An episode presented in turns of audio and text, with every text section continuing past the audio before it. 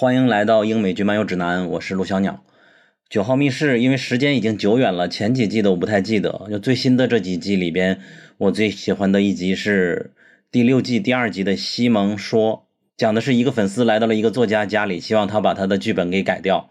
喜欢他的点主要是他的迷影和就很符合当代的这些粉丝绑架作者这种类型的情绪，同时他有播客的元素在里边插入，就印象蛮深刻的。Hello，大家好，我是重力拳零号土著。你的人生被流浪汉取代了。九号密室之 Tom and Jerry，印象深刻的单集可能，比如第一季的第一集沙丁鱼游戏那一集，然后第二季的第一集卧铺车厢，还有吸血鬼那集，然后还有呃，应该是上一季还是上上一季《封神记》里的那对杀人犯母子，然后又过来客串的那一集，就是一个粉丝向的彩蛋吧。其实我印象深刻的都不一定是自己最喜欢的单集。大家好，我是阿紫，是一个从伊甸园呃 YDY 论坛时期就开始看美剧的一个小小影迷。呃，我最喜欢的一集《九号密室》，应该说是最印象深刻的吧，就是第三季第三集的斯芬克斯之谜，反转再反转，然后是大吃一惊。刚刚听众已经听到了，我们有一个新的伙伴阿紫嘛，他也是一个九号密室的粉丝，和我们一样，然后也是很久之前就开始看美剧了。不知道有多少人知道刚才他提到那个 YDY 论坛呀？又有应该你没有伊甸园？没有，我们就暴露年龄了，都是用过的。所以说你最开始是和我们一起是看越狱开始看美剧的吗？应该是，但是我看越剧的时候还是看碟呢。那时候还是还不能自由上网的时期，那时候好像是呃刚开始这个盗版碟一个技术发展的一个飞跃时代，就是以前就是好像是一集那个 DVD 还是 VCD 才能才一张碟，价格就很贵嘛。那后来开始了这个压缩碟的时期，好像一张碟好像可以有四到八集。然后就等于一个美剧，基本两三张碟就可以完全的，就刚好又是这个什么越狱啊，美剧的这个黄金时代，应该算是。然后就从那个时候就开始疯狂的看美剧了。而且我广东这边有一个明珠台，就是香港的 TVB 下面的一个英语的台，都会引进那些美剧。哦，有一点时差，但是都是一个已经相对内地化，应该是很新很新了。所以有时候在晚上 晚上之后还是会偷偷看一下，就是打下的这个看美剧的基础吧。好呀，那欢迎阿紫。然后今天这期节目就是一个《九号密室》第七季整季的闲聊节目，然后也算是我们的一年一次的一次小聚会了。就像我们每年都会聊一次《瑞克和莫蒂》，每年可能还会聊一次《爱死机》。《九号密室》也是一个常青的系列，它最近不刚刚宣布又续订了两季嘛？去年是我们第一次开始聊，我和钟立权零号土著聊的那期标题叫“再爱一次九号密室”嘛。嗯，九号密室是什么剧啊？两位主创有什么渊源呀？他和《封城记》有什么关系啊？以及他在英剧里边的地位啊？这些都在上一期节目里，就是去年的第六季的讨论的节目里边已经很详细的介绍了。本期节目就不会太具体来说了。那那今天我们这期节目就主要是和大家来聊第七季。我觉得我们三个还是首先排一个号吧。一共这是六集。第一集是那个纪念妻子的一个故事，第二集是一个 Mr. King，就是校长在学校里教书的环保的一个故事，第三集是九条命的凯特，然后第四集是一个有关绑架的故事，第五集是一个母子关系，然后牵涉到一点点的科幻的剧，然后第六集就是猫头鹰的爸爸的故事。那阿紫比较喜欢哪集？有排序吗？呃，我最喜欢的应该是第五集吧。A random act of kindness，翻译叫随手行善。我现在才看到的。然后第六集，然后是第一集、第二、第三这样子吧。那钟离贤零号投注呢？我挺多单集都挺喜欢的，而且有的单集就是后面我又重看了之后就越看越喜欢。比如第一集，第一集我就欢聚如梦，我就很喜欢。然后第三集，呃，九命猫我也很喜欢。包括第四集绑架，就是开始我觉得还好，但是后面我去听了他们的幕后的制作的播客之后，我觉得又又重新喜欢了。然后 第六集聪明的猫头鹰我也很喜欢。所以说，听众们如果真的喜欢九号密室的话，也可以随刊附送一下，就是你们可以去听，叫一个播客名字就官方做的嘛，叫 Inside Inside Inside Number Nine。哦，OK，Inside Inside Number Nine 这个主创参与的播客可以去听。好像据说是因为 BBC 没没给什么这个宣传费用，然后他自们自己搞的一个 算是宣传手段，搞了一个博客这样子。对，然后他们他们在博客里也经常控诉 BBC 的预算经费不足的问题。当然，现在已经好多的美剧、英剧都会配套播客了，比如说《风骚律师》嘛，就好多的剧都有。那我们接下来就进入正题，我们就一一集一集和大家来聊吧。对我们本期节目会剧透啊，现在跟大家提示一下，如果没有看的话，就一集只有三十分钟，你现在去看，然后回来再听都可以。I see trees of green. It's been a while, hasn't it? Red roses too. Not playing games anymore. It was a joke. Exactly, exactly, exactly. To myself. Hey, it's fun, isn't it? Time to play. Inside Number 9 starts Wednesday, 20th of April at 10 on BBC Two and iPlayer. 第一集，它的名字是什么来着？是一个歌词，叫 Mary Mary 啊，它是 Merrily Merrily 是吗？嗯，它标题好像是取自一个英国的一个儿歌，然后中文译译名是《欢聚如梦》，然后在这一集里也是有。啊主唱好像是有唱到这首歌，然后整个六集里边，第一集我是最不喜欢的，不是最不喜欢了，就最没有那么喜欢的。然后就好奇佑佑说他变得喜欢了是什么原因嘛？因为他本身就是一个三个人重聚，然后最终展开他们重聚的原因。最后发现这三十年的聚会，他们都是初中同学还是高中同学来着？然后三个老的同学是因为这个男主二册的妻子在去年去世了，然后因为三十年前他和他妻子认识，就和另外的两个同学过。过了一段美好的时光，然后他就想通过把他们招回来，然后 reunion 一下。就刚刚佑佑说他最喜欢的是沙丁鱼那一集嘛，我就会觉得《九号密室》确实用沙丁鱼把所有的剧都有一点定性了的感觉。就是以后你看到他许多的故事，都难免让大家想到沙丁鱼那一集。这次的重聚也让我想到了沙丁鱼，他把大家叫在这里，是不是当年他们做过一个什么丧尽天良的事情，然后这块来报复他呀？其实后面的许多电影也都有这种故事嘛。这就是一个悬疑小说或者是恐怖小说常有的一个设定吧，所以我会往那边想，但没想到最终结果是一个温情的故事。我今天重看的时候，也有一点被最后这个男主对他的妻子的感情所打动。我不知道对女生来说，你们会怎么看待这种感情？就悠悠，你说你是怎么看待这个情感的？哦，我到我被感动到和他最后和妻子殉情这个点关系不是特别大。第一点应该是因为他们这个剧中的三个好友相聚，也是。呃，绅士联盟他们这三个主创很多年之后的在荧幕当中的一次重聚，这应该是比较粉丝会比较喜欢的一个点，然后也是比较戳我的其中一个点。然后另外一点就是，刚刚小鸟也说，就是你看前面的时候会期待，会自己会判断说会不会是一个沙丁鱼游戏这样的一个情节，比如说三个小三个好友之后重聚，可能是曾经校园时代发生过什么，就是需要现在来寻仇的这样一个故事。但是最后其实却是一个温情的走向，所以它在我的在我看来是七季里相当特别的一集。就它没有特别复杂的情节，然后也没有什么故事层面的呃悬疑和反转。它它就是整个系列里比较少有的依靠就是人物关系的张力来推动故事的。就三个时代，三个学生时代的老友重聚，他们现在的关系是有一点熟悉，但是又很陌生的。然后又有一个陌生女性的加入。然后在湖中央，船突然停了。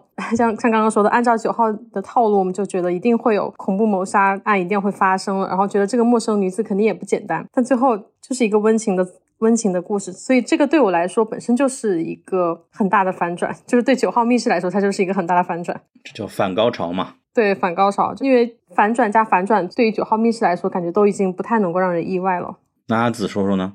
就是第一集，回想一下，应该是比较少有全程都在室外的一集吧，因为它整一集都是在湖边，然后在那湖上，然后呃，感觉发起这期聚会的那二册是吧？他一直都在留在过去，一直在缅怀以前过去学生时代是多么美好，但是邀请过来的两个他应该是他的好朋友，都大家好像都在向前看了。而只有他一直在留在过去，然后又因为是他妻子这样去世了，他就更加更加就沉溺在过往里面。然后他还说自己是一个空巢老人，应该是孩子都已经去上大学了，他也身边没有其他人，所以一直其实一直在铺垫他最后做出就殉情这个事情。但是就是让人有点泪目的是放烟花这一段吧。虽然我也不知道他那个制作带着那个烟花这样子跳到水里面，然后游过去还能放这个技术，好像还蛮厉害的。但是第一集来说，我觉得还是比较让人感动的吧。也是我看了一下，好像也有说，就是因为新冠时期这样子，有很多这个生离死别，然后他这一集又又讨论了那么多死亡的事情，所以有一点点大家都会身同感受吧。刚刚阿紫说他这个是那个外景嘛，这个确实是九号密室，就是七季以来第一次全部都是外景的单集。哦，这是已经确定了的。对对对。但是我看他好像拍还是在棚内拍的，应该是用 CG 什么的。他们好像是有去那个户外，我看到他们说，就是因为他们之前是在室内就可以随时补妆，然后现在就是自己要补妆什么的都还需要自己来来弄，就是没有化妆师来帮他，就是讲了那些幕后的什么 糟心的事情。为什么会这么 穷？可能这也是他们喜欢这样做吧。然后这个故事，刚才阿紫已经提到了，他就是他是唯一一个时间停滞、生活停滞不前的人。本来时间停滞不前，他还是蛮幸福的，有和妻子在一起嘛。他妻子一去世，他就更不知道该怎么办了。所以我觉得，作为一个中年人，我们就会有很多的共鸣。但是我最近不流行一个那个啊非常恶心的听菊风嘛。我我就在想，这些做公务员的人，他们的生活算是停滞不前呢，还是他们觉得自己很酷呢？我，然后刚才我说那个什么，他对他妻子的描述有一句话，我记得蛮深刻的。其实这个好像也是经常在一些葬礼，就我喜欢看葬礼那那种人描述另一方，总会说自己的妻子很好客。他这里边他也说了，我说不是那个绿巨人好客。谐音梗。他说：“他说今天那个一个同学带来了不速之客，但是如果你在的时候，你一定会非常欢迎他吧，因为你是这样的人。就是感觉他这样描述他妻子很好的一面，就让人觉得很感动。但是我不知道这种是一个一个男人本位的对于爱的感动的理解呢？我就很好奇你们会怎么想。我倒不太记得这一句。”我就记得那个他，他后面到了那个小岛上的时候，打开他的那个箱子还是什么，然后里面摆放了很多妻子的照片，然后旁边就是 这集的兔子。嗯，我觉得还是挺感动。对，然后这个还有几个引线嘛，虽然说没有大的整体的故事的反转，它还是有许多的引线嘛。一就是 Steve 他本来说自己离开学校了，辞职了，但实际上是被辞退，不是退学。他是那个阅读障碍还是？对啊，对啊，所以说他开始埋的线就是说自己是 quit 了，最终揭秘来说就是他是被。辞掉的，然后原因呢，就是说另外一条线就是说他是要写书，然后他带来来那个女女伴还说很感动，我不知道这个女伴知不知道他有失语症的这件事，但总之最终揭秘就是说他实际上是有失语症，他写这本书对小孩子来说是看透识字，但是对我们这些有失语症的人来说，就是我们在尽量让自己不失语，这也是一个其中的一个小反转吧。对，就是其实好像也是说，他虽然那么缅怀过去，但其实他都不了解他真正朋友的情况吧？对，因为。大学时期的关系，感觉就是会有，就是现实生生活中也是这样子，就是你对对方的了解，就还是停留在学生时期啊。其实我之所以觉得他们可能会有杀人案，是觉得这三个人会时不时表现出一些互相厌恶来啊。现在想想，应该是嫌弃吧。就是另外那个 Mark 说狗狗是他的儿子的这个人，他会觉得另外的两个朋友好像比自己差一点，他就嫌弃人家嘛。当然，那个二册也嫌弃另外两个，毕竟毕竟人家现实生活中编剧了《神探夏洛克》和《神秘博士》。麦哥啊，他就是麦哥啊，就是在那个福尔摩斯里哥哥卷福的哥哥嘛。他们是在那个九九年的时候就成立了那个绅士联盟的戏剧社团啊。他们还有那个 Jeremy，他们四个一起是编剧，但是第四个人他是不参演的嘛，就是 Steve Reese 和 Mark，他们三个是既编剧，然后又又是当演员，然后就是导弄了这个三季的这个绅士联盟。呃，你是说这个女伴也是《封城记》的创始班底吗？啊，不是啊，就是就是这里面的三个就是重聚的老友呀，男的，因为他们这个剧里是老友重聚嘛，他在现实生活中其实也是对应着这三位主演，就是在《绅士联盟》之后的多年之后的再一次重聚嘛，跟他们在现实中中中的经历有一些相似之处，这个也是让那个《绅士联盟》粉丝比较振奋的一个彩蛋吧，但其实。就是看网上很多人就也说他们是十年甚至二十多年之后的再次首聚，这个就很夸张了。因为他们其实二零一七年的时候，他们绅士联盟二十周年的时候也弄了一个圣诞特辑嘛，也是四位编剧又是重聚了。之后还一八年的时候还弄了一个舞台的巡演，也拍过舞台剧，所以这次应该也不算是，就是也不算是阔别多年吧。但是也还是我觉得还是挺感人，在九号密室里能够再见到 Steve、Steve Reese 和 Mark 他们三人聚首。还是你们真爱粉，对于我来说就完全不会注意到这种嗯大家兴奋的情况。而且他们对话的时候，其实还好像还有在 cue 到 Jeremy，就是他们有一句话是说，我们上次见面的时候还是二零一零年的时候，在谁谁谁的婚礼上，然后但是但是我们就很多年没有再见过他了，怎么怎么样，然后就粉丝就会觉得说是在 cue 他。然后这个剧里边还有另外一条线，就是死亡这条线了嘛。一开始在岸边有一个人，是后边我们都知道他是一个死神，就是要把他带走。最终结局揭开了，他和他的妻子团聚。呃，我之所以不喜欢他，就是觉得这每一条线的设定都有点陈旧，就是包括这个死神这个设定，摆渡过去这种感觉，然后一束光自己见到了自己的去世的妻子，就这种还好吧，我觉得他本身就是在这湖边时候，就一直都是很多暗示什么的。可能最大的悬疑就是妻子死因什么的，我觉得会不会还有什么旧怨什么？但其实好像是没有的。然后说到这一集的话，我其实还只是看了 B 站的那个版本。其实这一集应该是看上去是没什么可以删的，但是他就删了一些很奇怪的地方。中间那个他们不知道湖中心的时候带来的女伴刀拿，她不是人有三急，就是一定要再解决一下小便的问题。然后 B 站就非常小心的把他那个解决生理需求的这个声音给删掉了。我就觉得真的都莫名其妙，就是撒尿的声音删掉了。对几个镜头吧，其实他。也没有，就是拍出来，它就是有一点流水的声音，但他也把它 删掉了。就知道的话，你就觉得莫名其妙。这这也要删？这个跟后面绑架那一集有一个镜头也是打马赛克，也是非常之有异曲同工之妙。早上不是那个女主人她是去上厕所嘛，然后把内裤给打 码了。就坐在马桶上，你也知道它是内裤，你就把它打码，其实什么东西都看不到。B 站真的用心良苦。然后这个是不是也不只是 B 站，优酷也会有吧？其实刚阿紫说到那个在船上撒尿那一段，想到一个好笑的，就是他说他当时录制的时候，那一天都全程都穿着纸尿裤。其实有一条引线倒是挺有意思的。最开始的时候，大家都不知道那个岸边的那个摆渡人到底是谁，但他其实前面就是已经台词里是有铺垫的。就他们在对话的时候有提到那那个《权力的游戏》，然后就说《权力的游戏》烂尾了。对，然后 Reese 说了一句：“但是我绝不烂尾。”他其实讲的意思就是，呃，殉情的计划他就已早就已经安排好了嘛。但是你到最后才知道，因为就是因为他早就已经做了那个赴死的打算，所以他才能够四个人当中只有他一个人可以看到岸边的那个摆渡人，其他人都看不到嘛。因为只有将死之人才能看到。这个也是到后面这个计划揭晓了之后，你才能发现他前面有这些铺的线索。其实他埋这种台词上的引线就更多了，因为最开始二册讲他们为什么。约到这里的时候，他就说这里你可以找到 peace，找到平静，然后直接就暗示他最后要在这里去世。嗯，许多这种埋的梗还蛮有意思的。然后包括那个男的，在在一些比较好笑的点，我不知道你们有没有印象？就比如说 Mark，他说我看我的儿子，我现在都有孙子了，大家一看是狗。然后二侧在后边揭秘说我的老婆在这个骨灰盒里边。然后那个女伴 说她也是一条狗吗？还是说一个是你的宠物吗？不好意思，我被他带偏了。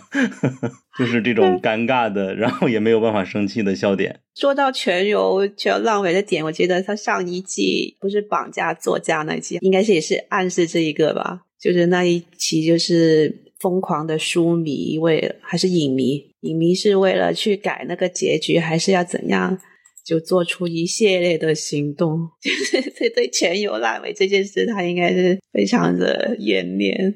好呀，那我们就进入第二集，Mr. King。悠悠，要不然你介绍。简短故事就是瑞斯饰演的这个老师，他来到乡下一个很闭塞的乡村，一个小学里来教小孩子一些全球变暖的这些环保的知识，然后最后自己被献祭了这么一个故事。这集的灵感好像是说，Steve 说他是在呃报纸上看到一篇报道，说十五世纪秘鲁的儿童。他们为了拯救地球会献祭给神，然后从而结束自然灾害。然后而现代的小孩就是他们会有自己的方式来告慰和献祭自然。然后就是他当时在报纸上看到这篇报道，然后就有这个故事的雏形来了灵感。然后这一集他也是致敬他们最喜欢的恐怖片《异教徒》，然后也被翻译为《柳条人》吧，这个电影对这个电影的直接的致敬。然后这个也是他们幕后播客里有讲到。就他们其实之前的很多单集就已经，就比如说在台词或者是就各种细节上都致敬过这个电影，但是没有这集就是来的这么直接。这一集里有一段是苏格兰的童谣，然后这一段童谣也是异教徒里的片尾曲。约翰巴雷康吗？对对对，他那个歌词讲的就是人类怎么样把大麦和玉米，然后制作成 whisky 还有玉米酒这种酒精饮料，然后满足人类的私欲。说约翰巴雷康代表了自然界的生命循环，每年都在丰收的季节加冕，被封为玉米之王。对对对对对，这个名字有点嗯，黑暗童谣。嗯，就是真有这个传说的，对吧？嗯，应该有，有的，有的。不知道你们有没有去看那个异教徒那个电影？我后面就有大致的稍微拉了快进看一下。他这个片子反正也挺邪教的，就是他们是有这个邪教传统吧？说在五月庆祝丰收的时候，他们要选出一位少女加冕为五月女王。这个设定还在另外一个恐怖片里有，就是《仲夏夜惊魂》。因为没看过异教徒，但《仲夏夜惊魂》也挺恐怖。对，也是也是加冕五月女王嘛。然后，Mr. King 的设定，他也是在那个庆祝丰收的时候，但是他好像不是在五月吧？嗯，反正也是就是选出一个 Mr. King 来献祭。但我觉得他们献祭的那个挑选的对象非常不严格，哎，这就像一个桃花源，对，好像来了就走不了了。他这里的挑选你的标准就是你没有割包皮，就被认为是大自然的选择，就有资格成为祭品啊！我都没有注意到这个细节耶。所以为什么要拍照的原因？对啊，其实那个学生说那个老师就是要要猥亵自己，然后那个校长说要给他拍照留证据，他这个其实都是一个设设的一个圈套嘛，就是来这里的每个 Mr. King 老师都是会被拍照的，就留存证据，然后拍照就是为了观察你到底有没有割割包皮。这个台词里边有直接说没有割包皮这件事吗？还是你是看图发现都没有割？有啊，就是后面 Mr. King，呃，瑞斯被绑在那个椅子上的时候，然后校长过来，就他有一句台词，好像是说，呃，什么你很完整，什么之类的台词，我忘记了，暗示了一下，他没有直接讲。然后他讲完那个你很完整之后，他就拿了一个那种稻草捏的一个什么东西，然后插在他的裤子里面。但你看 B 站版是完全看不到所有 没有完整的证据，里全都是马赛克、马赛克、马赛克。他是直接马赛克，而不是删他这个片段。没有没有，因为他这一段我觉得也很难删吧。如果真的删，他这一集。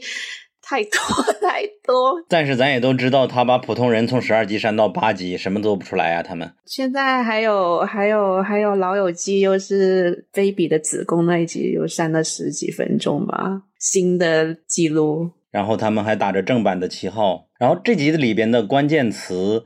还是谐音梗，什么 human beings 就后面 beings，然后 recycle 就是还是要把人类回收，这样大地母亲再回馈他们更好的东西环境。另外，他把那个环保少女，她的名字叫什么来着？Greta。对，贴在这个墙上代表着什么呢？就是个老师，他是一个很崇拜 Greta，因为很多那个环保主义者肯定都是把 Greta 奉为神的呀。他把它贴在墙照片上，然后还说他是代表世界的 hope。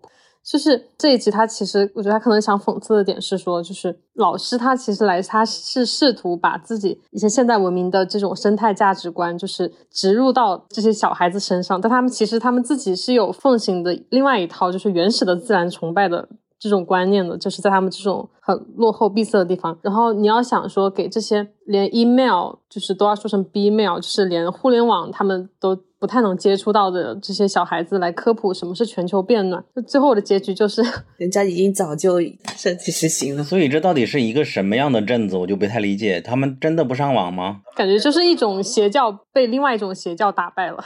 它应该是威尔士一个小城市吧？应该是他，因为一直讲威尔士语，虽然不太听得懂。然后回头让他们搜了全球变暖，他还是可以上网的，也没有那么看环境应该是不差的那些学校，但是可能看他老师也不是很多，可能一个学校几个班十五个人。嗯嗯嗯。然后比较恐怖的还是把手手臂粘在我靠，手臂不小心碰到我椅子了。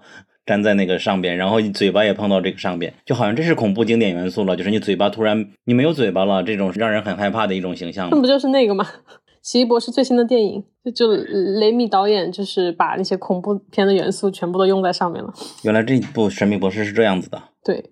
虽然这里面谐音梗还挺好笑的，就是对我这种英语不太好的人来说，其实有的谐音梗是就是后面才 get 到的。比如说他来的时候说那个前任那个老 Mr. King 他寄来明信片的时候，第一句是呃 Greetings from down under，就 under，第一反应就是六尺之下就是被被埋在土里了，所以 感觉对我来说是一个很快就能够破案的一个一个点。但是就是英语区的人当然就觉得 under 是表示澳洲嘛，就就并不是我了解的一个知识点，所以所以当时看了 under，我就想说，就是后面的情节我已经有一点预测到了，嗯，然后包括后面老师，我觉得那里就你刚刚说到那里还挺好笑的，就是什么会对环境产生产生影响，然后女孩子说人类 human beings，然后当时老师说 we are not vegetables，对，然后一个，然后结果最后他就真的变成了 human beings，然后被埋在土里，很多很黑色的谐音梗。嗯，我想和你们讨论的是，这个老师经历的这一切，是他必然要经历的一切吗？是设计好的吗？还是不是设计好的？比如说，他发现了照片。那个拍 Peanuts 的照片，这是计划好让他发现的吗？其实应该没什么关系吧，只是照片就是他筛选，把它奉为 King 这个必要条件，因为他那个小女孩做这个就指控老师对他有猥亵行为，应该也是他熟门熟路一直以来的这个做法了。那他其实去发不发现，好像其实也没有没有关系。所以我的意思就是，比如说这个女孩指控他猥亵，这是设计好的。你的意思是，那个全班的那些小孩子有没有参与到校长的计划当中吗？对，比如说上一个老师来的时候，这个女孩也同样指控他性骚扰吗？应该是啊，要不然怎么拍那个照片呢？那个文件夹怎么有那么多？或者是他可能已经有一部分女孩退学了，就是毕业了，用上一茬的女生去指控的。就每一茬都要新的洗脑给他们，让他们就是这么这么做吗？就很好奇。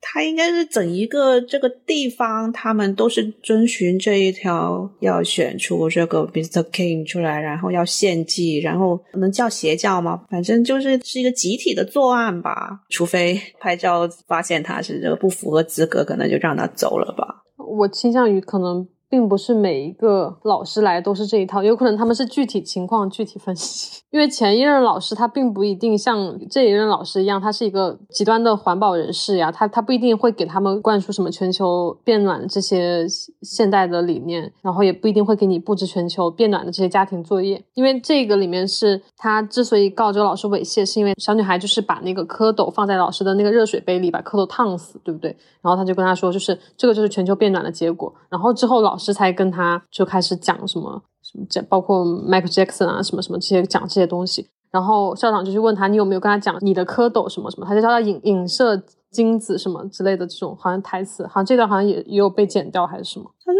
让他喝掉吧，装一杯水，然后以为是关心老师让他喝水，让他一喝就有蝌蚪在里面。这个情况感觉也不一定是每次都能发生，但是这样子不会太消耗老师吗？每一年都消失一个的话，那教育局要派过来，好像也应该也会有一点起疑吧。所以就是偏架空设定了，不太现实中不太能存在这样一个文明的地方，他们只能在一个仲夏惊魂那里那种地方才有可能实现。也有啊，那电影《狩猎》里面不也是在一个好像看起来很正常的学校里，老师然后被未成年的小朋友就诬告猥亵。到处都是绝命镇，是吧？对，美国真的太惨了。因为我觉得 儿童冤枉成年人这个点不一定要发生在这种闭塞的小镇里吧。就是虽然我们最早接触的教育是认为小孩子都是那种很纯洁无瑕的，但。现在就感觉很多萌妹天真的不自知的邪恶就是最恐怖的。我觉得现在就是你不应该把小孩子就是完全打造为那种纯洁无瑕、什么都不懂的那种天使小天使一样的形象，因为就是你越不懂才越容易就是被灌输这些理念啊。就是校长他是一直不变的嘛，就是你校长可能给他们灌输这些东西，然后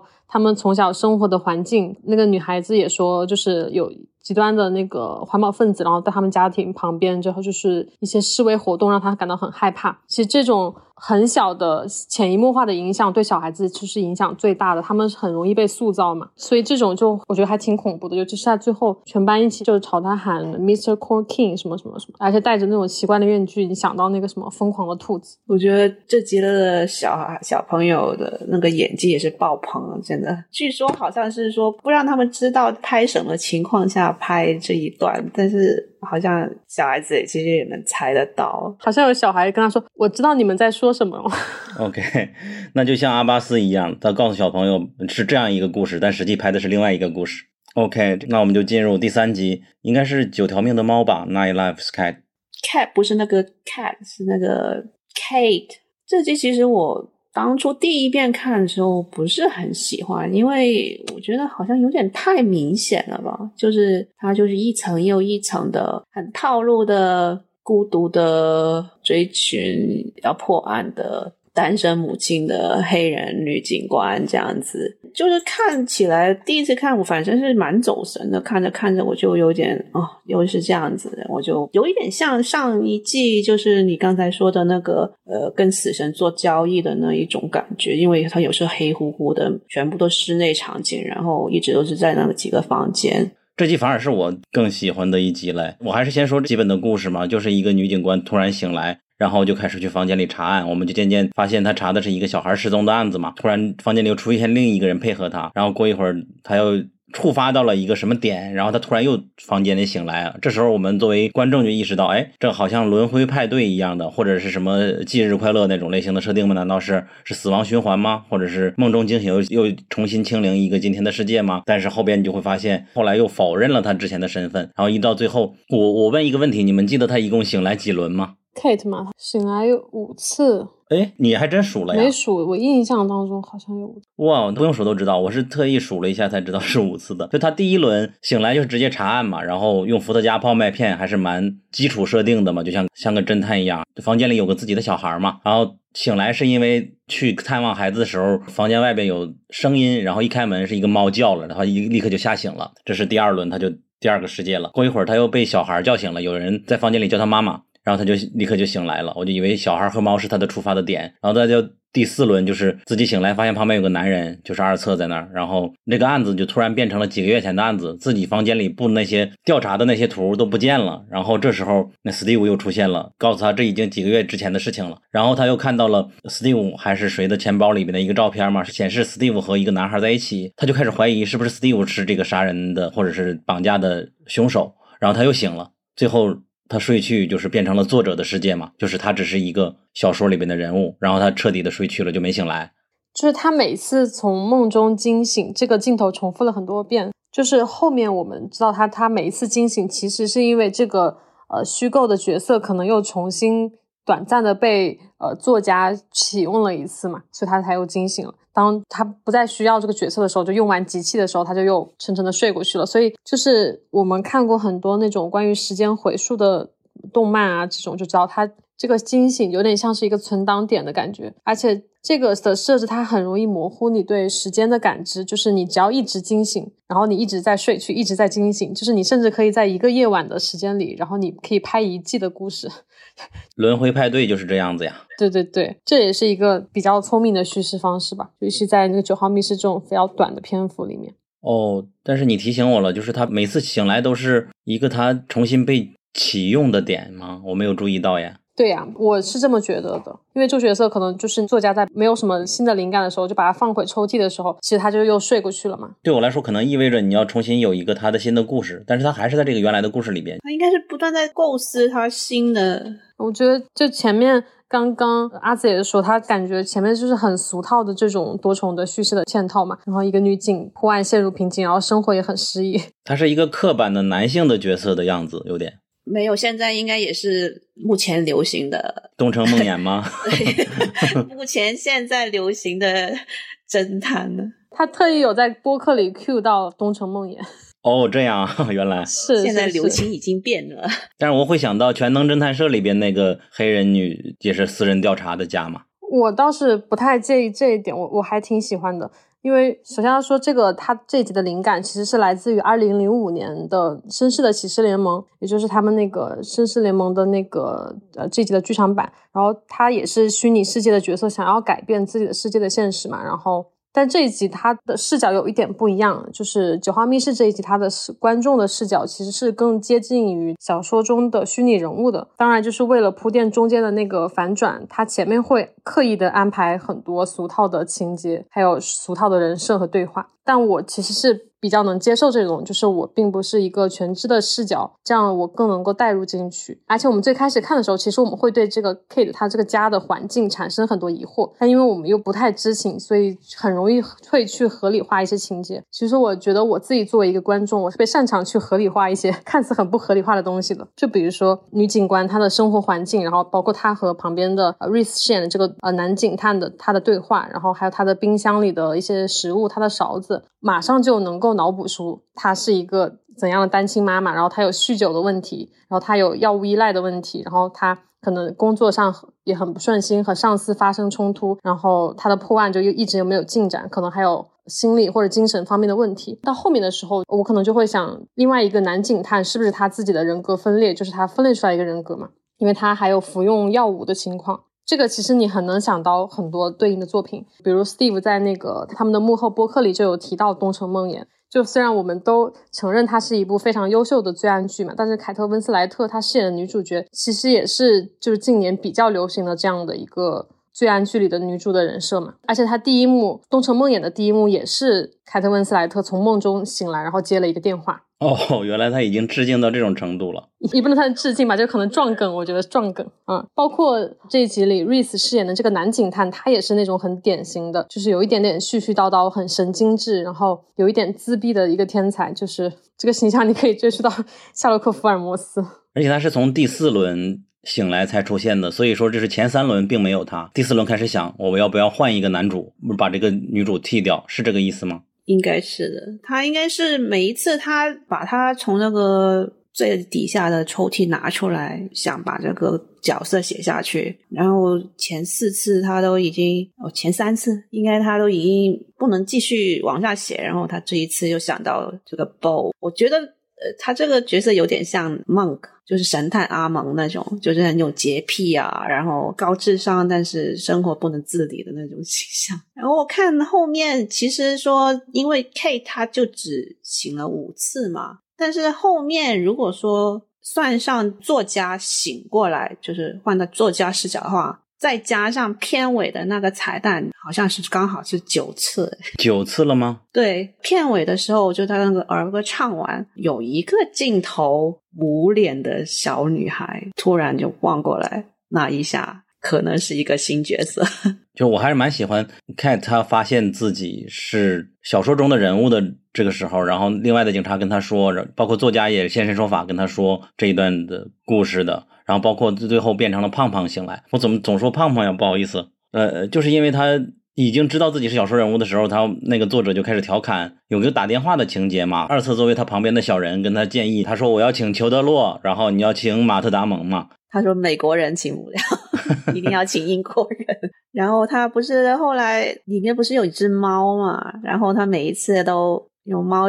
Jump scare 一下，然后有给那猫起了很多个名字，很 好笑，什么 kidney spare，哦是，David Melvy，还有什么 Katy Perry，都是融合什么现在歌星的那个名字，然后给那个猫想了很多新的名字，对。然后在最后一轮醒来的时候，就是真正的小说的作者醒来的时候，他说：“我本想把你写成现代的弗兰肯斯坦，结果把你写成了斯蒂芬金，变成了 a hack。” 喜闻乐见的迫害斯蒂芬金的环节，他非常的嫌弃，说他是被角色困住的廉价恐怖小说家。我们也知道，最近第二季刚回归，还蛮喜欢的那个《绝望写手》嘛，都是 hack。他就形容这个二流的 作家，就是毕竟是英剧嘛，我绝对瞧不起你们这些 hack。日常迫害，Matilda 就是最后一次。这个 Kate 他不是要报复嘛，然后他就是绑架了 Ezra 的继子那一段出现的那个家庭联络员，就是 Matilda。然后又一次惊醒的时候，他不是发现那个 Matilda 就死了嘛？就前面就是暗示他，他有点怀疑他绑架他的那个继子是这个作家做的，然后 Matilda 是怀疑他。然后第二次他醒来时候，就发现 Matilda 已经。死在那个躺椅上，然后这个嘴是塞了一些输液什么的，然后就是 K 就出现了，然后就说 啊，我我想要硬装书，我不要凭简装书，我要怎样怎样，就提出自己条件，然后又把那个有洁癖的新侦探的 BO，他的那个侦探角色杀死，然后呢，还和那个作家妻子又接吻了一下，又然后又争取一下自己角色一个新的好的结局，要一个硬装书出版这样子。但是我不是很明白，他 Matilda 前面把他设计成死掉是为什么？是为了要栽赃他吗？还是怎么样？因为 Matilda 后面最后显示就是他是真正的作者嘛，他就写出 Ezra 的这个。作者前面，所以他自己把自己写死了，这个我是有一点不是很懂。我甚至都没有意识到他们俩是一个人。他声音还蛮好认的吧？他怎么就突然出现了一个女的吗？你是说那个惨死的那个女人，然后就是最后的真正的小说家是吧？对，那可能这不就是那种悬疑侦探，就总之是一个癖好嘛，喜欢把自己写死。那昆汀不就喜欢被爆头吗？但总之，这 Kate 也没有突破最终的现实这个次元，对吧？反正大家都没有突破吧。S R 也是一个写出来的作家而已。Steve 演的饰演的那个男作家，刚刚阿紫说的，就 Matilda，就是他自己也是他笔下的角色，这一点我觉得可以跟这一集他的片尾的儿歌结结合起来理解。就这一集他片尾的儿歌，当时觉得挺有意思的，就是为什么要用一个数鸭子的歌，然后来当片尾，然后就后面就去看了这首歌的那个那个全篇，他这个儿歌他其实 还蛮好听的，什么 Five little ducks went swimming one day。Over the hills and far away，什么就是这种，它本身是一个很活泼的一首歌，但它这它里面把它就是弄得很就就很很恐怖的那种感觉。小朋友唱歌总是很诡异。这集太多诡异的童谣了，对，这集太多诡异每一集都基本都有。然后这集也出现了一次小孩没有脸，对这种传统的恐怖环节。嗯，知道这首歌，反正它的歌词讲的是说什么鸭妈妈的五只小宝宝出去玩，然后第一次只回来了四只，然后四只小鸭子又出去玩，然后只回来了三只，然后以此类推，就是每次出去玩就会走丢一只，最后的一只小鸭子出去玩也走丢了，然后鸭妈妈伤心的出去嘎嘎嘎的就呼唤小鸭子，然后五只小鸭子又一起回来了。然后最后这首歌就问大家，就是大家数一数，一共有几只鸭子？说答案是五只，one two three four five。然后什么？然后到这里，其实我觉得可以理解，就是这首歌和这一整集的这个关联。就是这一集前面其实相当于是一共出现了五个角色，然后一个是女警探。一个是男警探，然后一个男作家，还有男作家的妻子，以及家庭协调员，就是除去最后那个作家之外，这这五个角色相当于其实都是 Matilda 他笔下的角色，对不对？然后其实我觉得可以理解为说这一集出现的这五个人就是这五只小鸭子，然后就是还有一个隐藏在就是他们背后的，就是真正的创作者，就是像这首歌里的鸭妈妈一样，只是你唱这首歌的时候，你可能不会把它算进去。但是这一集的片尾又很有意思，它其实只有一句歌词，两只小鸭子出去。去玩，然后母鸭子叫了一声，结果只有一只小鸭子回来了。我觉得可以理解为说，作者是你随便动动手就可以决定一个角色的生死，然后他们可以突然消失，也可以再再次突然出现。我觉得这个还挺有意思。就是，但是还有一层理解的方法就是。因为就是像刚刚阿紫提到的，就是 Matilda，她其实一个人既是作家 Matilda，她也是家庭协调员，她是一个演员扮演了这两个角色，相当于是她把自己写进了她的那个那个小说里，可以把他们理解为同一个人，也就是这一集出现的所有的五个人全部都是这五只小鸭子。那么也就是说，还有一个在背后的真正的创作者，那就是当然就是这一季的本身的创作者，我觉得还可以。有这一层比较有意思的理解，因为本身那个 Steve 和 Reese 他们就很喜欢，就是在他们单集里面塞一些创作者相关的这种梗吧。解释的好有道理，让我想到了又有之前讲瑞克莫蒂某一集的时候，文本那集的时候的样子。好，那我们就进入第四集吧，是一个绑架那一集了。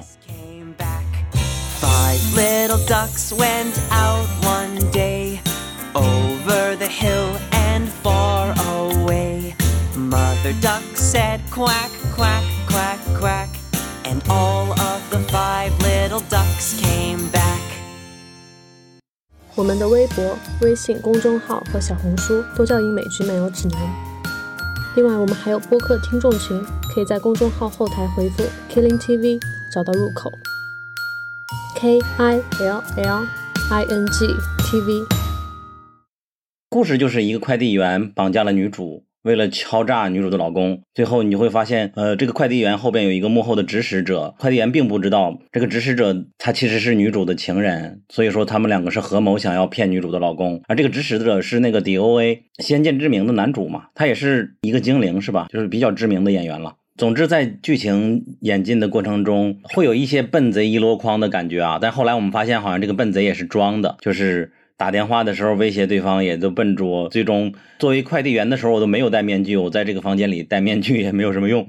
然后打电话的时候又暴露了自己在什么地方，也被人定位到了。后来我们发现，这可能是他。主动扮丑，就是让别人以为他们好笨，所以说就反而把警察这一方给欺骗掉了。女主和这个快递员最终逍遥法外。我对这个最终的结局不是很满意，就是感觉是不是女主可以再把这个男的也杀掉？我只是这么觉得。哦，我也以为，我觉得有点太强行了，就是。突然，他到最后一个镜头为止都不觉得那个绑架犯是跟女主有合谋的，但突然他就变成最结尾是两个好像就配合默契，就一气呵成就跑掉了，就会觉得有点疑惑这样子。我也是，我就不知道他俩到底是临时起意就是搞在一起，还是说一开始就是有这个阴谋？对啊，就是连那个情人也是他们设计的一环，就是有点。有点奇怪吧？就那个情人，他的死亡是意外吧？你们觉得？但是你不觉得，就是他两个正在就亲热的时候，突然就绑架犯回来了，然后那个情人也只是叫他打他一下还是怎么样，他就突然拿刀就架在他脖子上了，那个情人自己都惊到了，然后他突然就一副你快把把枪放下，不然我就把他杀了的这样子，就那一段我就已经觉得有点不是很符合他们。如果他之前只是跟情人合谋的话，那他这一段就有点太过了。对，但是我觉得他就不是情人呀，这个女人就是想和这快递员一起逍遥法外的呀。最终结局，那个女的不说了一句话：“I told you I have a plan。”我告诉你，我是有一个计划的呀。所以说，这个快递员他基本上全都是遵照他的指示在做事，甚至这个杀情人，我觉得都是就是要这样做的，或者是起码把他打都打晕，然后换上他的衣服，最终他还是要跑这种程度。包括咱咱也都知道要割耳朵，但实际上耳朵并没有割掉嘛，这都是早就事先安排好的呀。那那那只能是这样子认为了。他就是之前一开始的合作者就不是情人，而是所以倒推回来，这个快递员不知道他和情人是合谋，这也是装的，对吧？那就对啊，就是女女的在表演，我告我们是呃是在一起策划一伙的，你不要割我耳朵呀，但实际上就是装的，这些东西都是表表演。那那时候她那个老公收到的那个耳环是怎么？那肯定是准备好的一猪肉嘛，所以 就是这样。那那一段，因为 B 站好像也也马赛克，我也没看到。嗯，这段还是我觉得剧本薄弱的点就是在这里，我不满意，就是他这个装的部分，其实情节只是为了骗我们观众而设计的一套情节，因为警方那边都没有知道割耳朵这个挣扎，说什么我们是一伙的，你不要割我耳朵呀，警方都是不知道的。对啊，他那演那么多，演那么多干嘛？就演给观众看的。对，演给我们看，为了骗我们的，这是纯加的一个障眼法，就有点拙劣的剧本。悠悠，你说你喜欢在哪里？哦，我我比较喜欢这个分屏的概念。其实我现在看《九号密室》，我已经不太特别去重视它的故事还有人物是不是有多合理什么。我可能我会在意说，就它在它整个系列里，对于《九号密室》这个系列来说，是有没有什么创新突破？对，就比如第一集我比较喜欢的是，因为它很少有这种有温情的走向，然后也是他们第一次尝试全全程外景嘛，然后也是就是三人重新在荧幕再再次合作的一个作品。然后这一集它也是。我印象中是九号密室第一次尝试分屏，虽然这个是在就是其他的影视作品中都都不新鲜，但是对九号密室来说，就是我们要清楚一点，就是九号密室它其实相当于相对于其他的那些大片来说，它是一个成本没有那么高的一个片子，就是 BBC 没有就没有没有没有给到他们那么多的预预算，就是所以他们很多很好的 idea，最开始可能有一个故事成型了，但是最后。方案也有可能会被毙掉，就是他们现在选取的这个方案，可能是他们他们的构思之下，就是能够拿出最好的一个呈现的作品了。嗯，这就是粉丝心态了。这集又是他们又吐槽了，因为预算不够而砍掉一些镜头了。我到底是有多低预算啊？我真的觉得他们就是这个长寿系列，怎么讲都好像算是。能赚钱的吧？怎么老是说没预算？好惨哦！对啊，然后，然后这集他们也是在播客里有说分屏创作这个概念，他们之前就已经有了，只是故事一直没有成型嘛。然后我觉得它最终呈现的效果也很好，就是像他们俩说的，就是一方面其实你可以达到非常有趣的蒙太奇的效果，你比如一边可以制造一些动作场景，然后可以制造一些悬疑惊悚的氛围，然后同时在另一边展现这种很幽默的反差的情节，然后从而达到一个很滑稽的效果，很黑色幽默的故事。我觉得。这个目的它是达到了。然后另外一点，我觉得就是对我来说，我觉得分屏它好处是可以加速叙事节奏，就是你可以同时引出更多的人物视角嘛。然后他们自己也是说，这个的工作量其实是之前的有两三倍的，就你能在比较短的时间里展现更加复杂的情节。然后 Steve 自己说他是就除了绑架这个点他们要放进去之外，他自己还想塞一些监听的情节，所以就。就先先有这个 idea，然后再去想这些故事。对，但是分屏做的不好，就容易看起来很像网络大电影那种质感。之前我觉得做的比较好的分屏还是在《黑客军团》里面的，也有几集是那样来操作的。不能说实验性了，但是确实还挺不错的。网大的预算可高了呢。拍的很高级的感觉，我觉得就开头的那个两边就不同阶级的那个生活，早上开始啊，那什么的，中间还有很多很好，这集还蛮好笑的。我觉得其实主要就是演员，就是她老公了，就是那个冤大头，冤大头就是笑点提供的。对，最开始刚接电话就是现在我不能和你分 sex。然后他中间这集我又要吐槽一下 B 站的那个翻译了，有一段就是说他那个耳环作为那个他绑架的证据寄过去嘛，他有的说这个耳环是他的 PA 买的，然后呢 B 站就很奇怪的把它翻译成了父亲，我的父亲买的，很明显这个这个 PA 就是 personal assistant 嘛，应该是他私人助理帮他买的这个呃生日礼物嘛。但是你稍微有一点怎么上下文联联系一下，怎么可能就觉得很好笑？看到我也是一头雾水。然后中间就是很多这集又是强行给马赛克的，什么去上厕所啊，女性上厕所不能看到内裤啊，这样子 奇奇怪怪的点。然后反正戏剧冲突是蛮有的，就是结合了绑匪啊，又结合了笨蛋逻辑、笨笨蛋一箩筐这种类型的，结合挺好的。当然最后的警察也是觉得他们足够蠢。所以才会相信他们。就是还有一点，就是可能对于普通观众来说就不算什么特别的点，就是它的场景就是也是切换最丰富的一集，就是就他们自己说是有史以来第一次打破九号密室的规则，就是并没有全程在一个标有九的密室里拍摄九号密室。明明是在夸，但是就是觉得怎么这么寒碜。然后说还有一个更加寒碜的点，就是说他们之前还想增加一些别的场景，比如说安排一个现在看来也很俗套的情节，就是也是一个蒙太奇的场景，一边就是这边可能耳朵要割下来了，然后另外一边就是警察在就是忙不迭的就是在那个房间里搜索，然后结果其实最终是扑了一个空。但是因为如果你要增加这个情节，就必须要增加一个就是格局看起来类似，但是要是一个完全空的房间，然后又会增加一些成本，然后又是因为预算的原因，就是。就是被删掉了，这里最开始设定是压根就是扑空这个房间了，是吧？就是会插入一段扑空的情节哦。然后还有也是在那个幕后播客里，Steve 有讲到的一点，就是他觉得分屏有一点类似舞台剧的戏剧效果，就是你观众可以自主选择你要聚焦于哪个角色，就是左边还是右边。而不同于电影里，就是导演的镜头在哪里，就是你观众肯定就是要看哪个角色。不过这里也是导致了一个小的 trick，就是 有一幕是，就你们记不记得，就绑匪和女主她其实在面对面的说话，yes or no，但由于是分屏，就让人最开始你看起来以为是在两个不同的房间里。我最开始甚至以为那个快递员和女人是在一张床上呢。然后再补充一点，就是 Steve 说。这一集是他自己最喜欢的单集，然后我不知道指的是这一季最喜欢单集，还是整个系列最喜欢单集。然后瑞斯说，因为这一集他俩不是主演，然后也就是说，然后他俩就是省了很多的火。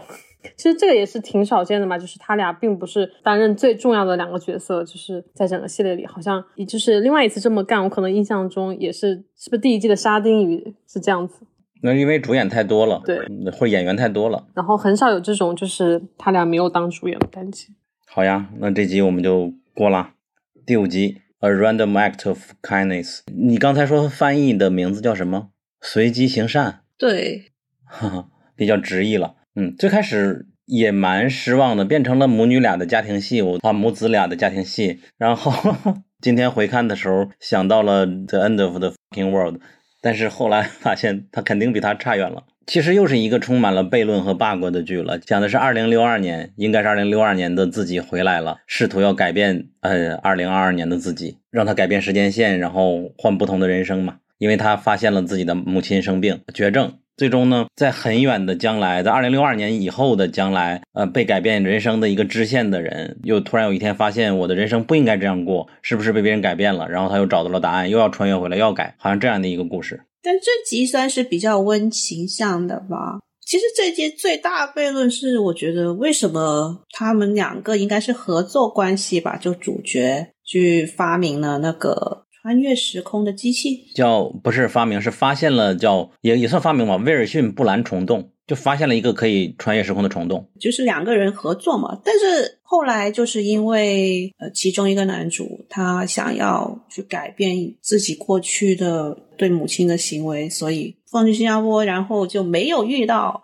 另外一个科学家，然后那另外一个科学家就变成了一个优酷频道科学科普的 UP 主这样子，但是他自己就变成了，因为他专攻这个化学物理学家本身是，然后转攻化学，他就治好了母亲的癌症。虽然不知道是不是就是之前穿越穿越的那位留给他的东西帮助了他，但是我觉得就有那么大。差距吗？我觉得，因为他穿越的年代已经是六二年了，那六二年他再回来，就是他已经过了四五十年的样子，呃，科技树也已经有变化了，所以说他可能会把六二年的科技，呃，留在那个袋子里吗？我不确定啊。总之，年轻的男主本来的他要走向的科技树是去新加坡，然后遇到了那个伙伴，然后发现了虫洞，但是他这次就不需要发现虫洞了，直接就投入医学了，他就如何研究如何让自己妈妈长命百岁了，变成九十三岁才去世的，所以科技树变了，可能就专攻这一边，可能就。会有用了。呃，这自己就是本来开始看也没有什么太多感觉，但是他们有提到一个点，我觉得很有意思，就是它的这个设定嘛。最开篇的画外音有牛顿第一定律，讲什么是牛顿第一定律，然后其实主创是有把这个点和母子关系联联系在一起的，我觉得挺有意思。开篇的时候画外音说，呃，物体会保持恒定的运动，然后而外力会改变它的运动状态，然后就是它其实有暗示后面这个故事的走向，就这对母子。关系其实一直是被困在这个一个惯性里，就是其实作为观众，我们就是看到了他们母子之间其实有很多问题，他们就是在这关系破裂的一个边缘，但是你却就是不管他们好像双方都像是要尝试做一些事情，然后防止他去往下继续滑落，但是还是没有阻止，而是当就最开始第一幕这个小鸟撞上这个玻璃的时候，然后 Steve 饰演的这个陌生男子就是闯入的时候。成为了这对母子关系的这个外力，这个暗示我觉得还挺有意思的。然后我现在突然意识到，感觉这里边最好笑的，他们剧组内我不知道 Inside 里边有没有提啊？可能就是我们最开始看到好像好炫酷啊，就是他在一个物理实验室，一会儿就切一个他如何教学的片段，我们会以为他是不是好厉害的一个什么科技巨头的老总啊？最终发现他只是在优酷开了个频道，而且讲的全都是初中物理，就是 太讽刺了。所以说咱也能想到他得有多。委屈，突然有一天在打开邮箱里发现了，我靠！本来我可以作为一个伟大的人啊，现在这个伟大的人只是你，怪不得我觉得生活在不同的时间线了。呃，所以，所以在这个设定里边的穿越时间线一改变，呃，被改变的人是有一种感觉的，有一种感知的，就是好像我我的世界不应该生活不应该这样。所以，这我们也可以想到我们自己，你觉得你的你对你的人生满意吗？如果没有满意，可能是有人改变了你的人生轨迹。这季他一讲到，虽然他后来是那种多么成功啊，有多么改变世界，但是因为他母亲的离世，他就心里面一直都有一个空洞的地方，主要是因为他当初。就是为了要逃避，不想再跟他母亲一起，就逃避去新加坡找他爸爸，去那边读书，所以就让他母亲可能一个人就孤单的死去了。那里看的我还是有点蛮的想落泪的，不知道为什么，可能这个年纪看到，不知道什么辜负父母这种这种话，就有一点点。哦，我反而会。更带入那个 优酷老师的视角，因为他说那句话是“我不想接受你的间接伤害了”，就是你为了你救的母亲连带伤害啊。OK，我这个版本的翻译是间接伤害，连带伤害。总之都是你你非常 random 的一个 act，然后我的人生就如此。那你妈是最重要的嘛？嗯，就是有这种感觉。当然，咱也都理解，许多的穿越的故事，它的剧情推动力都是为了拯救一个亲戚啊，所以说这里边也是拯救一个亲戚，但是跳出来就知道你这个就是很自私，嗯。他中间，而且因为他其实开头他妈妈不是也是很孤独嘛，然后他为了他过来的时候就很了解他们嘛，我就一直想要他们好感。中间不是有一段他妈妈有点试图想。就是跟他加深发展一下，那里他就突然的落荒而逃了。那我觉得那边还有一点点恶趣味，不过还蛮好玩的。开始应该大家都没想到它是一个穿越的故事吧？还以为这个孩子是那个 Steve 的私生子之类的呢，是吧？啊，包括他什么送花，也是他妈妈最喜欢的一束花，然后他当面摔了，就在想这个母子是失忆了吗？他们俩曾经有过。一段三人的家庭，然后最终用黑衣人那个忘掉的机器，所以他们俩都不记得了吗？就 是他虽然他有极力的避免说在里面做一些暗示，其实前面没有说想要把你往科幻的这个方向引导，但是他最开篇什么讲牛顿第一定律就是，就有一点感觉他会是一个科幻的类型，然后所以就有猜到 Steve 就是后来的这个小男孩。嗯，我觉得这个对于创作者来说是一个很大的问题。就现在很多观众就已经见识过，就是各种各样的科幻的设定了。就是其实你给我一两个这种元素，有时候你就能猜到大概是什么样的故事。但但是那个阿紫说这个男孩长得这么帅，但一想到他老了时候长成 Steve 这样，也有点惨。不，好像有人还专门就是说。认识到他，他有一个画面是两个人站的那个高度是一样的哦，就是他们身高是一样的。什么身高啊？对，就是有一个镜头，都他们看到是他们是那个头头的身高一样的。我觉得哇，这点都行。我有一个情节的问题，为什么他讲完真相以后，在楼上的房间里跟年轻的自己讲完之后，他要自杀呀？他是不是他知道他那个搭档会一直阻挠他，或者是他他不可能继续留在这里了？他只要把那个真相告诉他，然后跟他讲我已经留了东西，他事先就踢到他那个床底下，然后他就吞枪自杀这样子。他只是觉得我这个人生没什么好留恋的，我把这个 message 传递完了就走了。他也不可能回去了，他。或者是在这种科幻的概念里边，一旦已经传递消息以后，自己就是不存在的，所以死和不存在是一个意思，就是它是一个非平行宇宙的世界，好像只有一条时间线，所以你没有了，那我世界就要变了，我早晚又要消失，所以我自杀就自杀嘛。因为他只是发现那个黑洞啊，他不是就创造了什么新的时间或者什么机器这样子，这点他好像没有什么深究吧？我觉得这点他那个描绘重点。比较大一部分就是描绘他母亲的那种单身母亲的那种困境，描写的比较好吧。就是中间自己的儿子啊，也不理解他，就算是那个前夫不给抚养费啊，也不管不顾，但是孩子还是还是觉得离婚是他自己的问题。然后他又患病了，然后我觉得那个演员演的也很不错，就是中间他很多细节啊都。演出了那种很无奈啊的情况，所以这集也就是我比较喜欢的原因吧。因为我比较想讨论这个科幻的设定嘛，就是悠悠，你会觉得他为什么自杀呀？他就讲完了，我告诉你，我其实老年后的你帮自杀了，我就感觉好心疼。就算死也不至于血溅墙吧？那个墙上那么多好看的装饰呢，全都脏了。不太记得了，不太记得了，因为这集我后面没有重看。我觉得他是为了要阻止，因为他已经觉得可能已经要被发现了吧。因为如果他现在不死或者什么样，他那个母亲应该会报警或怎么，因为他发现他是假名字啊，然后又试图给他钱啊，一系列就是很可疑的行为，就像是特意要接近他们。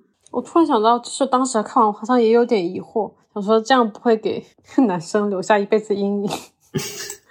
对呀。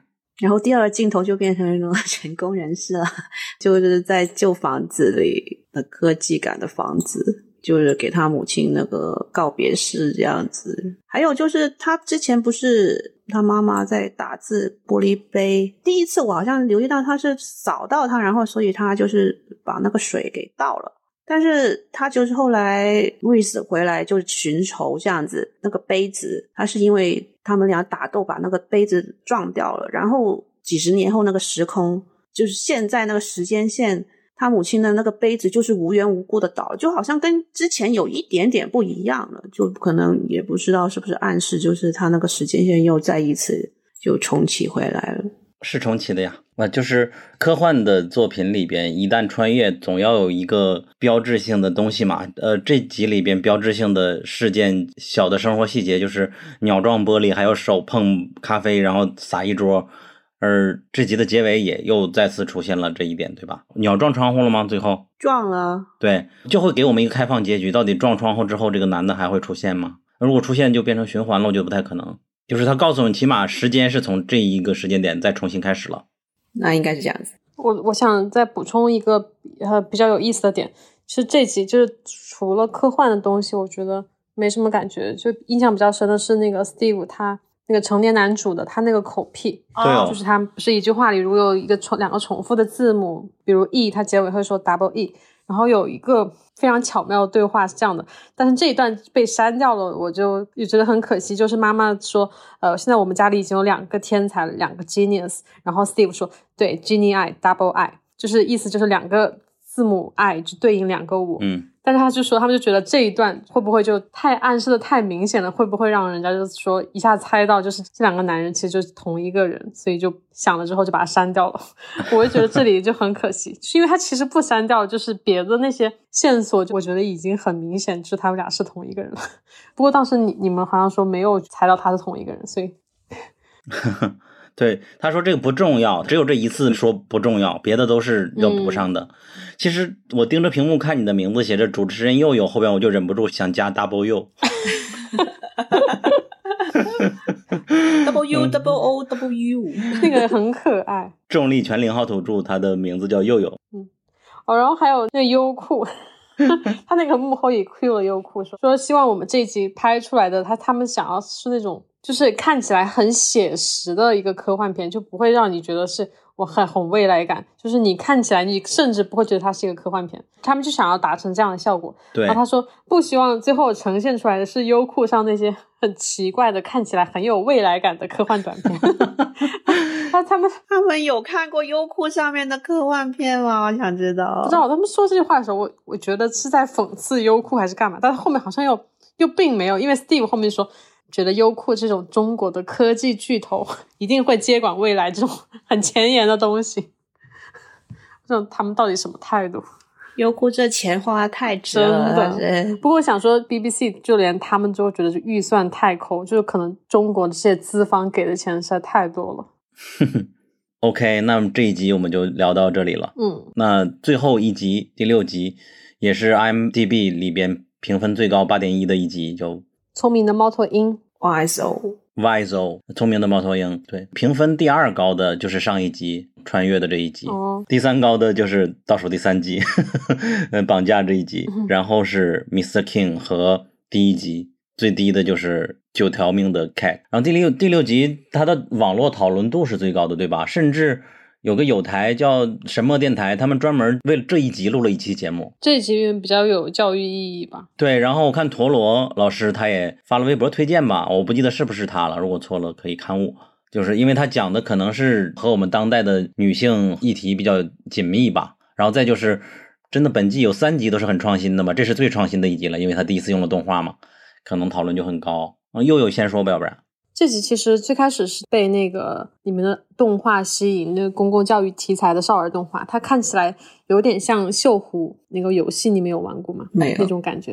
然后他那个小孩的画风又有点像 粗犷版《南方公园》，对，它它这很 old school，很复古，但是但是他其实做的很逼真的感觉，就是我当时以为是什么本身就存在的那种老动画片，然后直到后面就是开始什么解剖的时候才才知道它原来是他们就特意为这个而做的，就说不上哪里诡异，但看起来就非常诡异。就这种按理说它非常极简的线条和这种色块。但它偏偏要把那种细细密密的那两排牙齿给画出来，就觉得很很恐怖。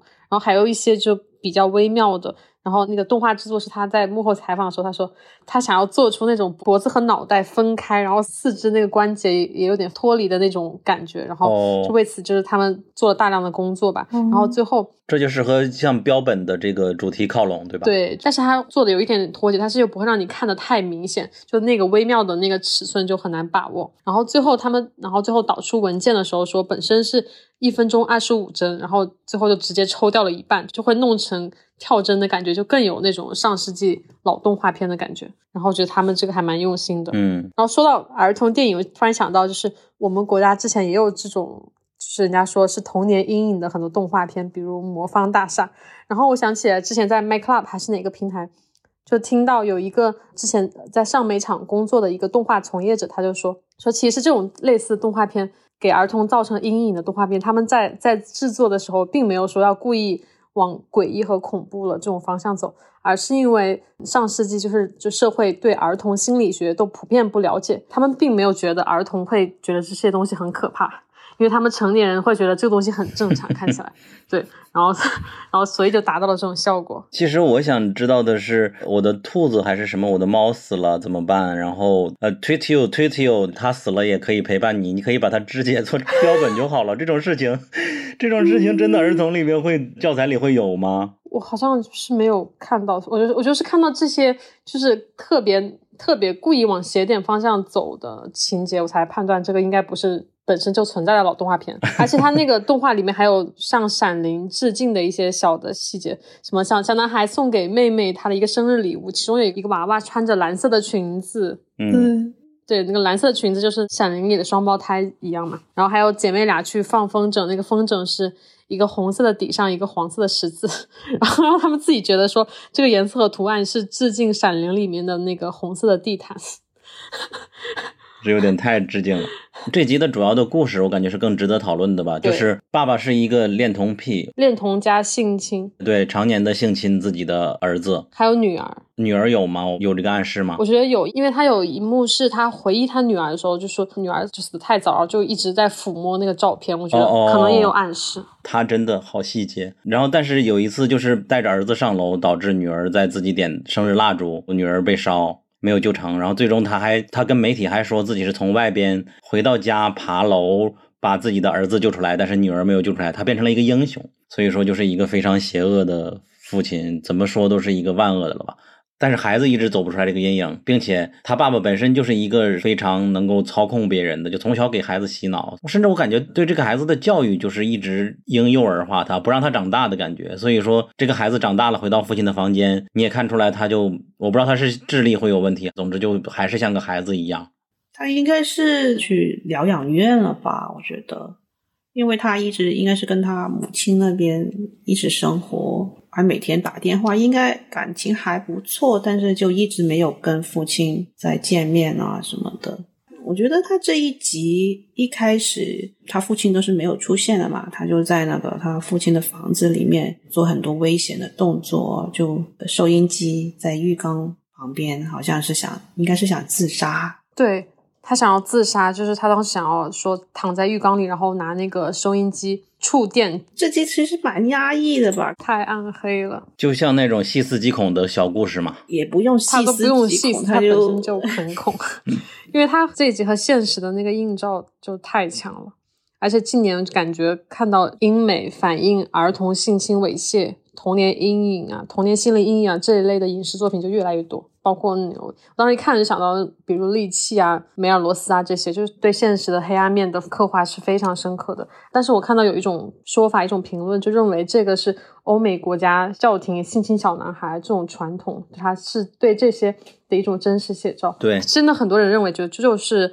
这些国家的专属问题，但其实它是一个很非常普遍的现象，并不是说呃零星爆出来的就是一个偶然事件，而且恰恰相反，就是现实中我们知道儿童被家长被亲戚性侵以及猥亵的事情，就是远远超乎想象的嘛。性侵案件百分之八十五以上都是熟人作案。嗯，那个电影聚焦不就是调查了天主教家庭对孩子的性侵之类的吧？对对对，太普遍了。我觉得不只是国外的事情，对，其实这种东西就是你没有爆出来，才更要去关注那些就冰山没有露出水面的部分。就不知道大家有没有看过这之前那个全球性侵犯罪率的那个国家排行榜，就是他很反直觉的是前十名的上榜国家就居然有丹麦、芬兰，就这种幸福指数非常高的国家，然后包括呃英国、美国、澳大利亚，而且前三名的第二名居然是瑞典。然后我前两天听看理想的呃关键词典，忘记是不是关键词典还是八分，就有聊到这个问题，就是其实你要去这么理解，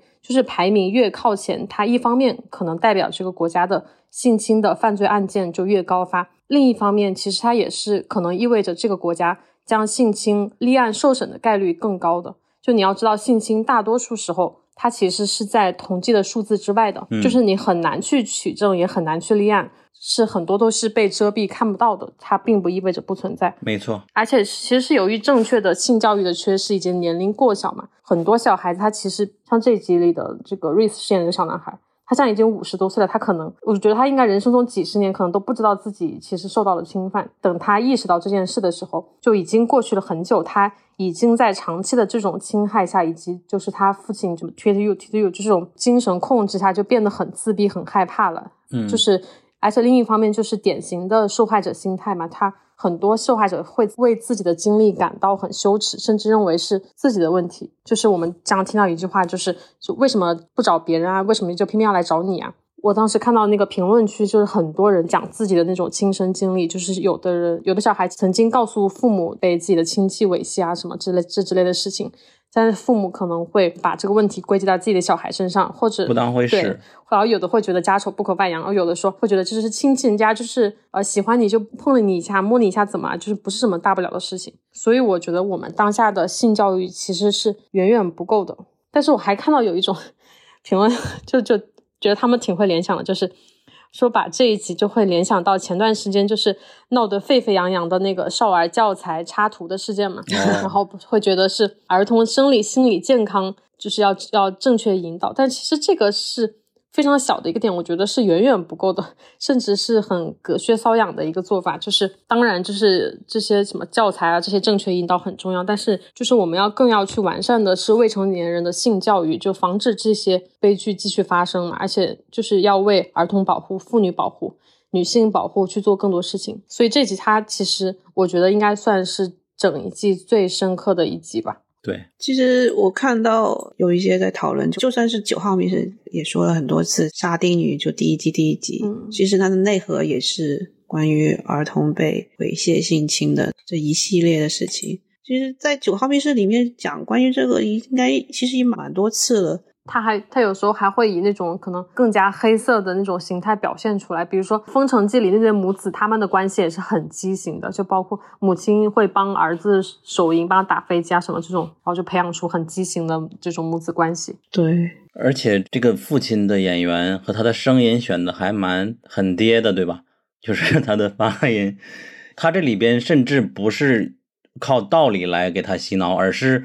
他的语言就是一个符号了，就好像洗脑的说那句话就会触发你被洗脑。比如说，Wise out didn't love you，只要说这句话，那个孩子在结局的时候不就回过头来了吗？好像被定住了一样嘛。然后，And we must always do what Wise out says，这东西都是一个口头禅一样的东西。一旦说了这句话，你可以想象，就是从小训练他的条件反射，他就已经就会被定住了。就像那个冬兵和那个 Soldier Boy 啊，对对对，只要听到俄罗斯的什么相关的这种。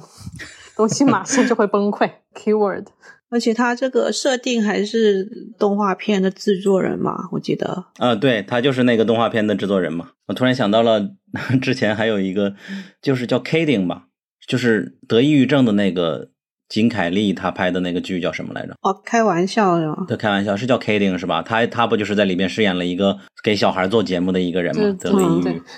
哦，然后这集他和那个 Mr. King 这两个单集是同一个导演。哦，他们这一季，他们这一季好像有在幕后讲说，就是启用的是全新的制作团队，包括制片人还有导演都都跟之前不一样，就是只有阿尔策和 Steve 对对对。原版，就编编剧和主演就是没有太变，还有什么摄影团队也有变化。其实我都不知道了，现在他们两个还是主编剧吗？还是他只是改别人给的故事剧本？他们是编剧，编剧每一集都是他们。